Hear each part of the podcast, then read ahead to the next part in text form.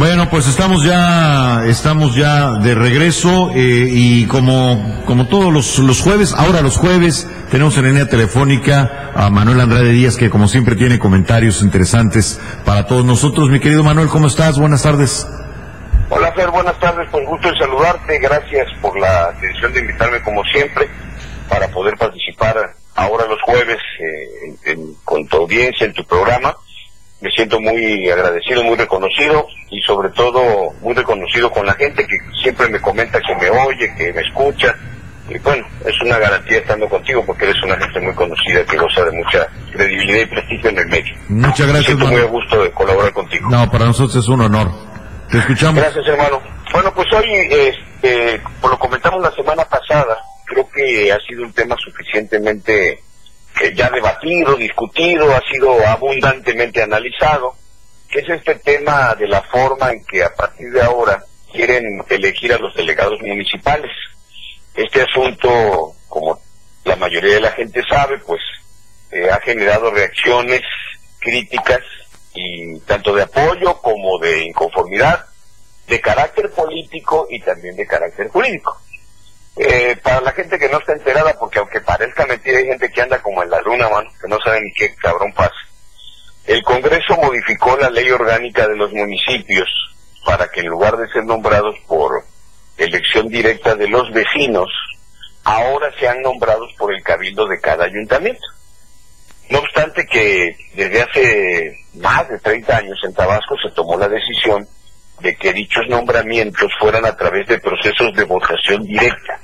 Pero además proviene de toda una cultura democrática, Fernando, que hemos tenido en Tabasco perfeccionando, desde la creación de las juntas de mejoras materiales, desde la creación de los, las ligas de resistencia, de las ligas de comunidades agrarias y sindicatos, tanto campesinos como obreros. Antes la elección de delegados empezó a ser primero a mano alzada, ¿te acuerdas? Luego se ponían pizarrones en las comunidades y en el parque público se hacía la elección de quién iba a ser el delegado. Eh, en las comunidades indígenas se, se hacía por usos y costumbres. Entonces, bueno, todo esto llegó, llegó a una culminación que la ley se estableció que los delegados serían nombrados a través de una elección como una elección constitucional. Incluso la autoridad electoral ha participado en estos procesos porque se utiliza el padrón electoral de los vecinos para que ahí se nombre al delegado municipal, a su delegado y a los jefes del sector. Eh, sin embargo, ahora con esta decisión del Congreso a iniciativa del gobernador, pues desde mi punto de vista hay una violación constitucional. yo no, no me voy a referir a lo político, que eso le corresponde más bien a los partidos, este, pero independientemente de las implicaciones políticas que esto tenga jurídicamente, hay muchas aristas que además me parece que es un tema importante de debatir, porque pone, pone en tela de análisis muchas cosas. Primero, eh, lo que ha pasado con las iniciativas que ha mandado el, Ejecutivo en varias ocasiones al Congreso en este periodo, pues casi todas han tenido enmiendas por parte de la Corte. Muy pocas han salido incólumes del análisis de la Corte, desde la ley eh, Garrote que le llamaron, la ley Compadre que simplifica y y da por adjudicación directa las obras, este, hasta esta, esta misma que yo creo que va a ser impugnada legalmente y que creo que tiene bastantes posibilidades desde mi punto de vista jurídico de tener éxito en relación con que aquellos que se sientan inconformes con la cancelación de ese derecho a votar y ser votado en estos cargos, pues apliquen los recursos legales que se pueden ejercer en defensa de sus derechos humanos y garantías. Para encuadrar el tema y al final decirte cuáles creo que son los instrumentos viables, yo diría que el artículo primero de la Constitución es el, que establece eh, lo que antes conocíamos como las garantías individuales los derechos humanos, y considerados dentro de estos derechos humanos está el de votar y ser votados. Pero además el artículo 29 constitucional establece que este tipo de derechos están dentro de un bloque constitucional llamados progresivos, entendido como eso que estos derechos se pueden aumentar, pero no se pueden disminuir. El principio de progresividad implica no disminuir ni el parámetro ni la sustancia de los derechos interpretados. Esto lo digo porque hay algunos abogados que han salido diciendo, desde mi punto de vista equivocadamente, que al no estar contemplada la figura de delegados y delegados o jefes del sector en la Constitución, estos no tienen jerarquía constitucional, por lo tanto se puede cambiar o variar la forma de nombrarlos, lo cual es falso porque México firmó un pacto internacional de derechos civiles y políticos y ese pacto del que México forma parte, en su artículo quinto establece la progresividad de la siguiente forma. Esa parte dice que, palabra más, palabra menos, dice que no podrá admitirse restricción o menoscabo de ninguno de los derechos humanos fundamentales reconocidos o vigentes en un Estado que forme parte del pacto, en virtud de leyes, de convenciones, de reglamentos o costumbres, poniendo como pretexto de que no son reconocidos o que forman parte de un reconocimiento en menor grado que la Constitución. Eh, es decir, como están en una ley pero no están en la Constitución, dicen pues no, no tienen esa jerarquía constitucional, lo cual es un error. El artículo segundo de la Constitución, además, crea otra garantía que es que los pueblos y comunidades indígenas tienen el derecho de elegir a sus autoridades o representantes eh, a través de sus usos y costumbres.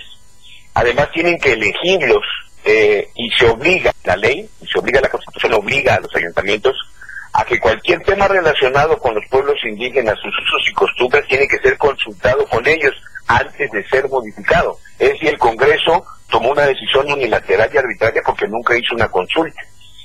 Y el 115 constitucional que habla acerca de las facultades que tienen los ayuntamientos, en este caso de materia reglamentaria, las leyes que en materia municipal expiden las legislaturas, el ayuntamiento está obligado por la Constitución a asegurar la participación ciudadana y vecinal, dice textualmente el 115.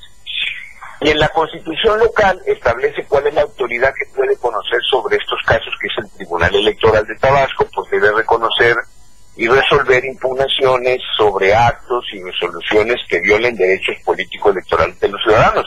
Y el votar y ser votado, el de afiliarse y el de tomar parte de los asuntos políticos del Estado es un derecho eh, político electoral que debe defender el tribunal. El principio de progresividad en este caso pues resulta aplicable tanto a los derechos consagrados en la Constitución como a normas secundarias y a derechos establecidos en estas normas secundarias. Eh, o sea, como la ley orgánica de los municipios está establecido el derecho a nombrar a, través de elección a los delegados, subdelegados y jefes del sector, estos derechos humanos, políticos y electorales no pueden ser disminuidos bajo ningún pretexto o argumento porque aquí se aplica el principio de progresividad, una norma secundaria que expande a la norma suprema, como lo dice el convenio. Entonces, si se da un cambio en su naturaleza, pues resulta que no está permitida su disminución o remoción, ya que se entiende que aunque esté en una ley secundaria, tiene un grado de supremacía similar a la norma constitucional que complementa. Entonces, esto forma parte de lo que se le llama en derecho constitucional un bloque de constitucionalidad federal estatal relativo a los derechos humanos y yo creo que sin afán de politizar el tema, porque ahí sí empiezan las discusiones y las metadas de madre y las desconfianzas, yo creo que desde mi punto de vista proceden contra esta reforma varios, eh, varios recursos que desde mi punto de vista pueden ser los siguientes. El primero, la queja ante la Comisión Nacional y Estatal de Derechos Humanos violaciones al artículo primero de la Constitución. Este lo puede interponer cualquier ciudadano en lo individual o colectivamente que se sienta afectado por la decisión. El segundo es una acción de inconstitucionalidad ante la Suprema Corte y el instrumento legal procedente ante el Tribunal Electoral porque se trata de temas y derechos electorales. Este puede ser interpuesto por las dirigencias nacionales de los partidos políticos. El tercero es un juicio de amparo por violación a derechos humanos y constitucionales, el derecho a votar y ser votado en igualdad de condiciones y de participar como autoridad municipal, administrativa o este auxiliar, se llama la otra, y este puede ser interpuesto por cualquier ciudadano, es un amparo indirecto. Cuarto, una acción de inconstitucionalidad o controversia, o controversia constitucional por parte de los ayuntamientos, ya que son facultades compartidas con el legislativo y el ejecutivo en la modificación, iniciación y demás instrumentos en materia municipal. Y por último, yo creo que se pueden reunir, como creo que lo están haciendo varias organizaciones y partidos, reunirse firmas, que es parte de los requisitos, para pedir que se convoque una consulta popular, Fernando, para que sea la ciudadanía, ya que están de moda las consultas ahorita, pues que la ciudadanía del Estado exprese si está o no de acuerdo en que las autoridades municipales, llamados delegados, subdelegados o jefes del sector, sean nombrados por el ayuntamiento o que sean electos por los vecinos. Lo demás, podrán decirse mil cosas, yo creo que no pasará de ser grilla, discusiones sin fin, descalificaciones de un lado y del otro, y yo creo que lo que tenemos que hacer es ejercer nuestros derechos en el marco de la ley para que estas cosas se aclaren.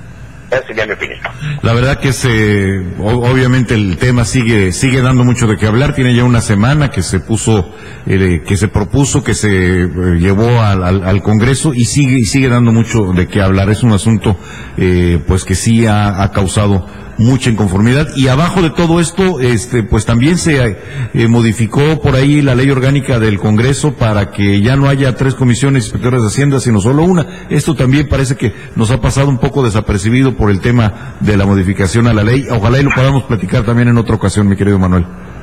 Sí, mi querido Fernando, te, te adelanto algo. Me parece que también es una cuestión de carácter que no está fundamentado profundamente en derecho. O sea, la razón por la que se crearon las comisiones de Hacienda tiene un objetivo y está, está establecido desde hace 22 años. Y ahí viene claramente la explicación desde la iniciativa de ley por qué se crearon las tres comisiones de Hacienda.